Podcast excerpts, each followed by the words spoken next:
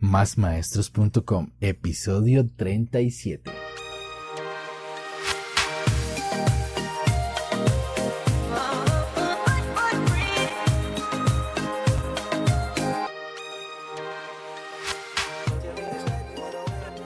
Buenos días, tardes o noches, maestros, maestras y todos aquellos amantes de la educación. Bienvenidos a este podcast, donde impulsamos el emprendimiento pedagógico un espacio para pensar nuestra labor como maestros, en donde hablamos de pedagogía, academia, valores, tecnologías en el aula y todo lo relacionado con el mundo de la enseñanza. Esto es másmaestros.com. Y actualizamos el estatus en pandemia y hemos regresado a las aulas en un modelo híbrido que ha traído más trabajo todavía. Algunos colegas siguen desde la virtualidad, mientras otros siguen rasguñando y arañando con sus propios recursos las actividades para los estudiantes. Pero en mi experiencia el modelo híbrido de ir algunos estudiantes un día, otro día o una semana o otra semana ha sido más trabajo Cubrir todos los protocolos de bioseguridad en las escuelas ha sido un gran reto. Y si eres un maestro que pregunta en clase y nadie te contesta, este podcast es para ti.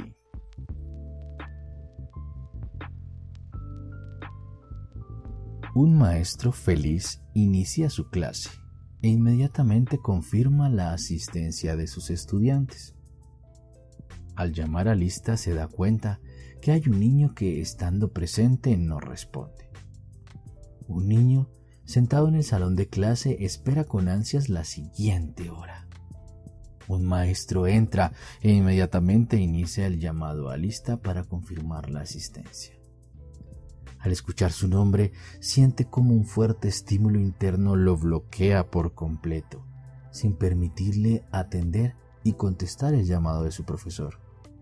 Se ha quedado mudo y en su universo interno no entiende ni comprende qué pasa. Bienvenidos a este capítulo donde vamos a tener un tema muy interesante. Y efectivamente es aquellos niños que se paralizan y no hablan. Y resulta que a esto lo llaman el mutismo selectivo. Y efectivamente hay niños que frente al miedo, el temor quedan paralizados por completo y son incapaces de interactuar de forma verbal.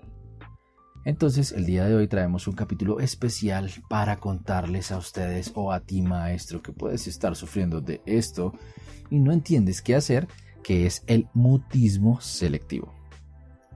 Y bien, para iniciar vamos a revisar qué es el mutismo selectivo y es un desorden de ansiedad muy complejo.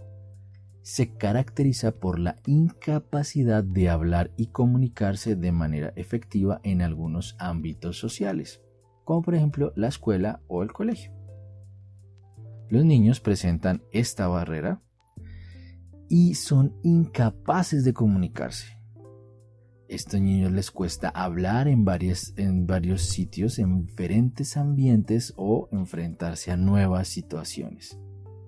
Se sienten incómodos, inseguros e intranquilos. Más del 90% de los niños con mutismo selectivo también sufren de ansiedad y fobia social. Es bastante doloroso y debilitante para los niños. Niños y adolescentes con mutismo selectivo sufren de miedo a hablar en diversas interacciones sociales, donde las expectativas sociales suelen ser muy altas o con suficiente presión social. No todos los niños manifiestan su ansiedad de la misma forma, y algunos pueden quedar completamente mudos e incapaces para poder hablar o comunicarse, u otros pueden simplemente ser capaces de hablar en grupos pequeños o quizás susurrar y se pueden comunicar. Adiós, señor de la moto. Por allá pasa una moto. Y bien, ¿por qué los niños desarrollan este mutismo selectivo?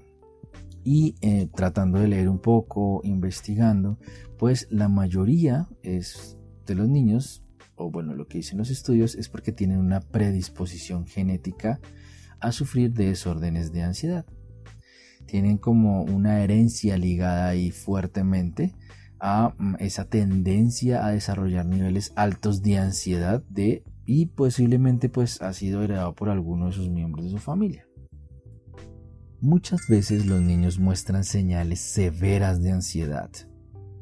Pueden sufrir de ansiedad por separación, llanto, mal humor, pueden quedarse completamente rígidos, pueden presentar problemas al dormir y tienen una extrema timidez desde su infancia. Algunos niños con mutismo selectivo desarrollan dificultades en la forma en la que su cerebro interpreta y procesa la información sensorial. Es decir, son incapaces de procesar cierto tipo de, información muy específica y definitivamente su sistema nervioso no lo puede lograr. Son niños sensibles a fuertes sonidos, a luces, pueden ser sensibles a sensaciones táctiles, olores o sabores. Y esta dificultad definitivamente lleva a la frustración. Se puede desarrollar rigidez corporal y unos niveles extremos de ansiedad. Otra moto va por allá. Adiós, señor de la moto. La experiencia al enfrentar la ansiedad puede ocasionar en los niños eh, desmayos, huidas, salir huyendo de la situación, evitación, es decir, predisposición y evitar esos estímulos o mm, en muchos casos puede generar como alguna especie de llanto, rabietas o manifestar algunos comportamientos negativos. Entre el 20 y el 30% de los niños con mutismo selectivo presentan anormalidades en el manejo del lenguaje y del habla. Pueden presentar pequeños desórdenes o retrasos en el desarrollo de la habilidad comunicativa. Otros pueden presentar desórdenes auditivos. Y bien, alguien pensaría, o de pronto algún maestro, educador, profesor o algún personal de apoyo podría pensar que eh, mm, esto es causado siempre por un trauma. Y bien, pues hay una distinción técnica en esta predisposición a quedarse callado cuando los niños se enfrentan a estas situaciones y es el mutismo selectivo o el mutismo traumático. Uno pensaría, ve, y será por un trauma. Bueno, vamos a ver qué dice el mutismo selectivo o mutismo traumático. ¿Será que es así? Bien, los niños que padecen de mutismo selectivo hablan al menos en algún ambiente, es decir, en, algún, eh, en alguna zona o donde se sienten más cómodos suelen hablar. Y rara vez se quedan mudos en todos los escenarios donde se desenvuelven normalmente. Muchos eh, lo que hacen es inhibir, eh, inhibirse frente a manifestaciones sociales y pues obviamente porque presentan la ansiedad. Este mutismo selectivo aparece siempre por que existe mucha expectación o muchas expectativas en los encuentros sociales y como una especie de presión social.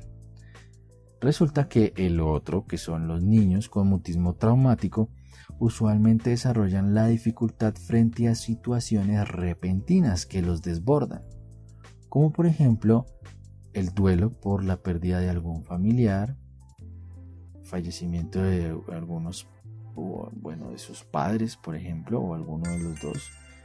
Y esto es debido porque mm, tal vez su cerebro, su sistema nervioso no se ha enfrentado nunca a esta situación y no sabe cómo enfrentar este evento traumático. Y obviamente lo va a llevar a quedarse completamente mudo en todas las situaciones que experimente y enfrente es importante comprender que el mutismo selectivo aparece como un mutismo en la escuela, en el colegio, en los centros educativos y eh, efectivamente aparece más frecuente allí porque es donde se requieren de ciertas habilidades sociales y los niños van allí a desarrollar estas habilidades. Entonces, por el desconocimiento del problema, muchas de las personas que interactúan con este niño o con estos niños terminan reforzando de manera negativa su mutismo. ¿Por qué? Porque incrementan el nivel de estrés en el entorno, incrementan eh, el nivel de ansiedad que presenta el niño y cuando se empieza a enfrentar a otras situaciones, definitivamente no sabe afrontarlo. Estos niños empiezan a presentar un mutismo progresivo y terminan enmudeciendo en casa. Con todas las personas dejan de hablar. Y esto puede incluir familiares, sus hermanos o sus padres existen ciertas características que un niño que presente este mutismo selectivo tiene. Entonces resulta que los niños hablan libremente en la casa, pero no lo pueden hacer en la escuela o en otros entornos distintos. Tienen alguna incapacidad para hablar con adultos, ¿sí? conocidos, en presencia de otras personas. Es decir, les, les cuesta ¿sí? o definitivamente no pueden, quedan completamente mudos al intentar hablar con un adulto conocido. Tienen también dificultad para hablar con sus propios compañeros de salón, con sus mismos pares, ¿cierto? Con los niños de la misma edad. Se paralizan frente a situaciones sociales, se cierran y se sienten ensimismados, se van, se aíslan completamente del entorno suelen usar de manera constante gestos o expresiones faciales o movimientos corporales o movimientos con la cabeza para mm, comunicarse con las otras personas, ¿cierto? Una comunicación no verbal. Em, y suelen presentar cuadros de ansiedad, como ya lo acabamos de decir ansiosos, extremadamente ansiosos. Ok. Bien. ¿Y qué haces tú, maestro? ¿O qué hacemos nosotros como maestro?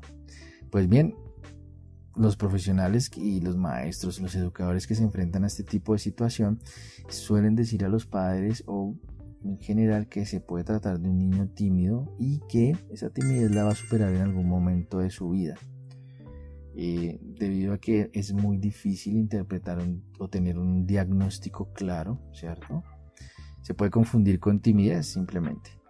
Otros tienden a confundir el deseo de no hablar o comunicarse con los adultos o con los maestros con un trastorno oposicional desafiante, como una manipulación, como un comportamiento manipulativo para obtener lo que quiere. Se tiende a confundir. Algunos profesionales erróneamente ven al mutismo selectivo como una variante de un autismo o un indicador de un trastorno o dificultad difícil o severa del aprendizaje. Entonces, un error común que cometemos los maestros es apresurarnos a forzar la conversación. Entonces, estoy yo eh, eh, impartiendo mi clase, mi didáctica, utilizando mis metodologías y de un momento a otro el estudiante, el niño o la niña no empieza a interactuar, no sé si está entendiendo, no sé si está comprendiendo, no sé si entendió la instrucción y lo que hago es ir a preguntarle directamente. Y como no obtengo una respuesta porque él sufre de ese mutismo, ha quedado paralizado, no sabe qué hacer, no dice nada, vuelvo y pregunto. Y allí estoy reforzando de manera negativa ese comportamiento. Y entonces intentamos forzar el habla y al intentar forzar el habla lo que ocasionamos es reforzarlo de manera negativa. Entonces empiezan los niños a desarrollar ciertos comportamientos que son inapropiados y se combina con un montón de frustración interna. Porque sienten una eh, inhabilidad para manejar su mutismo y aparte de eso sienten una presión social de que les obliguen a decir o hablar o comunicarse. Entonces, querido maestro, el primer truco si tienes un niño de estos es no forzar la comunicación.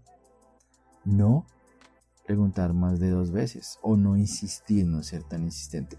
No es que el niño no quiera contestar o la niña no quiera contestar, simplemente que fisiológicamente su cuerpo, su sistema nervioso no lo permite. Se bloquea automáticamente. Entonces, efectivamente es un desorden por ansiedad y si el mutismo selectivo no se trata puede traer consecuencias negativas a lo largo de la vida de los niños. Y desafortunadamente puede traer repercusiones obviamente académicas, sociales y emocionales. Puede empeorar los niveles de ansiedad, puede aparecer la depresión y manifestarse con otros desórdenes de ansiedad, puede terminar en un aislamiento social e inclusive una completa exclusión social. Obviamente hay una baja autoestima y una baja autoconfianza. Hay un rechazo escolar, es decir, el niño no quiere estudiar, no quiere aprender, no quiere realizar actividades en clase, no quiere hacer absolutamente nada. Por lo tanto, un bajo desarrollo académico y una altísima posibilidad de deserción, de abandonar la escuela obviamente un bajo rendimiento escolar y puede ocurrir una automedicación con drogas o incluso con alcohol. Y el más grave de todos es que pueden aparecer pensamientos suicidas o tener un posible suicidio. Es un tema muy difícil y muy complejo. Bueno, ¿Y cómo tratar el mutismo selectivo?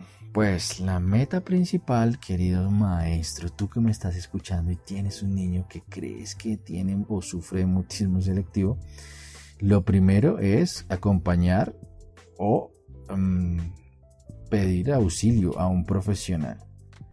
Es decir, un personal de apoyo, un psicólogo, una persona que sepa manejar el caso. Y obviamente en términos legales, pues alguien que lleve la responsabilidad.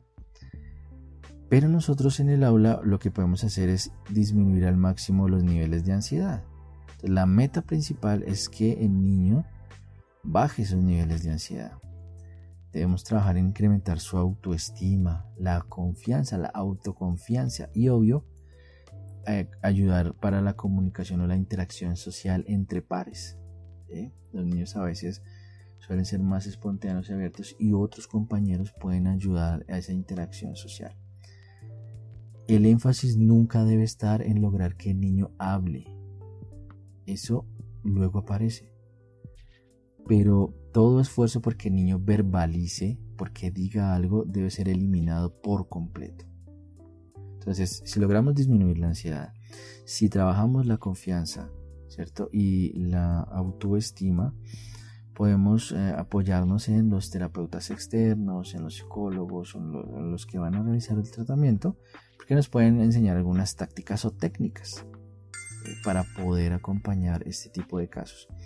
La comunicación deberá incrementarse a poco, ¿no? y el niño veremos cómo evoluciona en su comunicación no verbal y luego va a pasar a la comunicación verbal. Entonces es un poco complejo, obviamente, pero mm, existen varios tratamientos, posiblemente sean efectivos.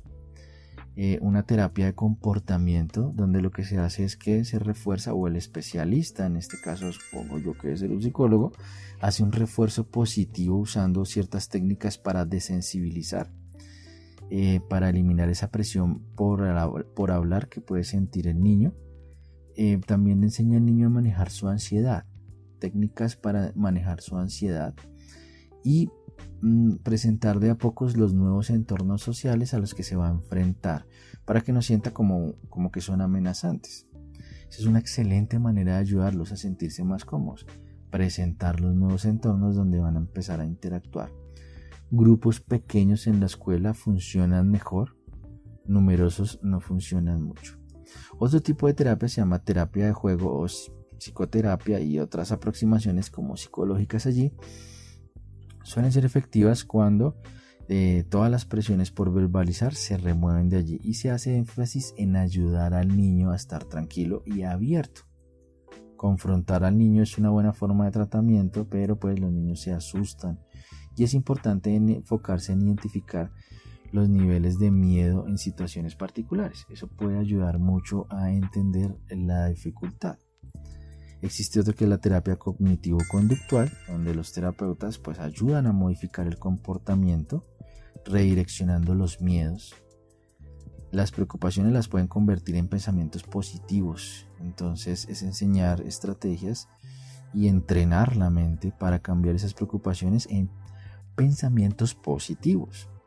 Y se debe hacer énfasis en los aspectos positivos siempre, siempre, siempre en la construcción de confianza en diferentes ambientes sociales y en el manejo de la ansiedad y las preocupaciones. Obviamente otro tratamiento pues es el tratamiento químico y es la medicación. Estudios indican que son más efectivos los tratamientos que combinan técnicas comportamentales con medicación. Pues la medicación es recomendada porque pues ayuda a manejar o a bajar los niveles de ansiedad y es que resulta que en nuestro cerebro hay unos inhibidores, o bueno, lo que buscan estos señores medicamentos es inhibir ciertos receptores de serotonina. Entonces, existe el Prozac, el Paxi, el Celaxa, Luvox y Zoloft, por ejemplo, que son medicamentos que son inhibidores de serotonina. Mm, son efectivos en los tratamientos de ansiedad. Otros medicamentos pueden afectar uno o más neurotransmisores, como por ejemplo pueden resultar afectando la serotonina, la norepinefrina, eh, los receptores GABA y la dopamina, entre otros. Otro tratamiento es un tratamiento estimulante de la autoestima. Y es que aquí la familia es fundamental. La motivación, el reconocimiento de los atributos y las cualidades de los niños son importantes. Y la familia lo puede lograr de a poco, ¿cierto? Siempre y cuando no se caiga al extremo de llegar a la exhibición social, pues, y la creación de imágenes súper valoradas de los niños que mi hijo es lo máximo y lo máximo, ¿no? Sino simplemente el reconocimiento y la motivación ayuda mucho a los niños a crear una buena o a, a subir los niveles de autoestima. Otro tratamiento es la socialización frecuente, es decir, pues, que el niño pueda socializar sin llegar a presionarlo demasiado, eso es importante. Porque pues el juego entre sus compañeros de clase es muy importante en esos espacios de socialización. Lo otro importante también es la intervención escolar, pues los padres necesitan ayudar a los maestros y primero que todo ayudar en entender, o sea, educar a los maestros es importante. Y no solamente los maestros, sino todos aquellos actores que se encuentran allí en esta comunidad educativa. Adiós, señor de la moto. En la escuela. ¿Por qué? Porque la escuela, el colegio, el centro educativo necesita comprender que el niño con mutismo selectivo no es un estudiante que sea desafiante, que no es obstinado.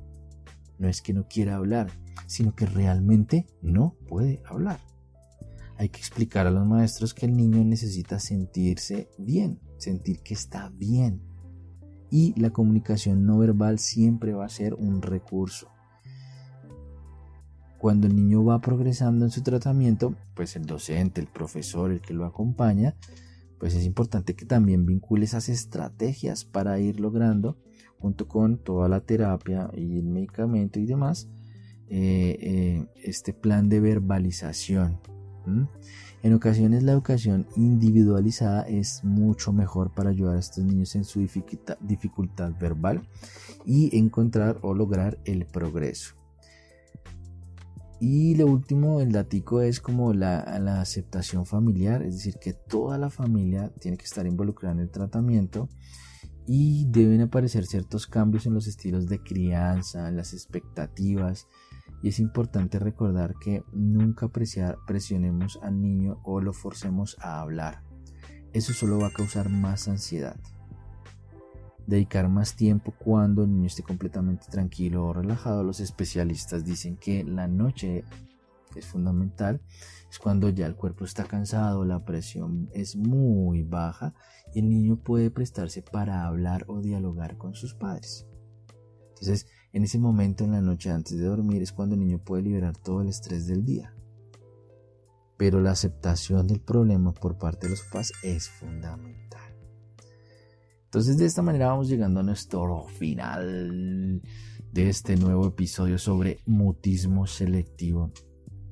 Y quería dejarles dos preguntitas a ustedes, queridos maestros, o a tu, o a ti, querido maestro, a tuti, a tuti, tú, ti, querido maestro.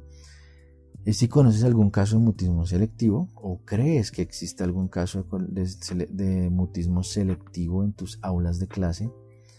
Y lo segundo es que nos cuestionemos cómo afrontamos ese desafío con un niño con mutismo selectivo. Es un gran reto para el maestro afrontar un niño con estas características, con esta dificultad de mutismo selectivo. Pero este es un abrebocas para que lean, consulten y no juzguemos. Los niños no son desafiantes, pero pueden estar viendo una condición fisiológica en su cuerpo que les impide poderse comunicar abiertamente con sus maestros, con sus padres, con sus compañeros y hacerlo de manera verbal. Y bien, pues este fue nuestro episodio número 37, el mutismo selectivo. Y algún día tendrás que afrontarlo, querido maestro. Si no estás viviendo o si no lo viviste, algún día vas a afrontar un caso como este o un niño que pueda obtener esta dificultad. Recuerden que pueden encontrar más información en nuestra web y digo nuestra porque quiero que hagan parte de esta comunidad másmaestros.com. Pueden escribirme al correo manuel por si quieren compartir alguna idea o quieren venir al podcast a contarnos algo que crean que es importante para la comunidad. Compartan, colaboren, comuniquen, cuéntenle a alguien que escucharon un loco hablando de educación y que bueno, esta vez lo escucharon hablar sobre mutismo selectivo, un tema muy extraño. Gracias por escucharnos y ayudarnos a crecer. Queremos ser más maestros. Pueden seguirnos en cualquiera de sus aplicaciones de podcast y recuerden revisar los comentarios. Allí dejamos en ocasiones links. Pueden seguirnos en redes sociales, pero pues la verdad no los quiero atosigar y no quiero aburrirlos. Recuerden convertirse en más maestros cualificados. Y hoy pues nos cualificamos sobre el mutismo selectivo. Un abrazo para todos, que tengan un buen día, noche, mañana, tarde, fin de semana, vacaciones, en donde estén. Un abrazo, bye.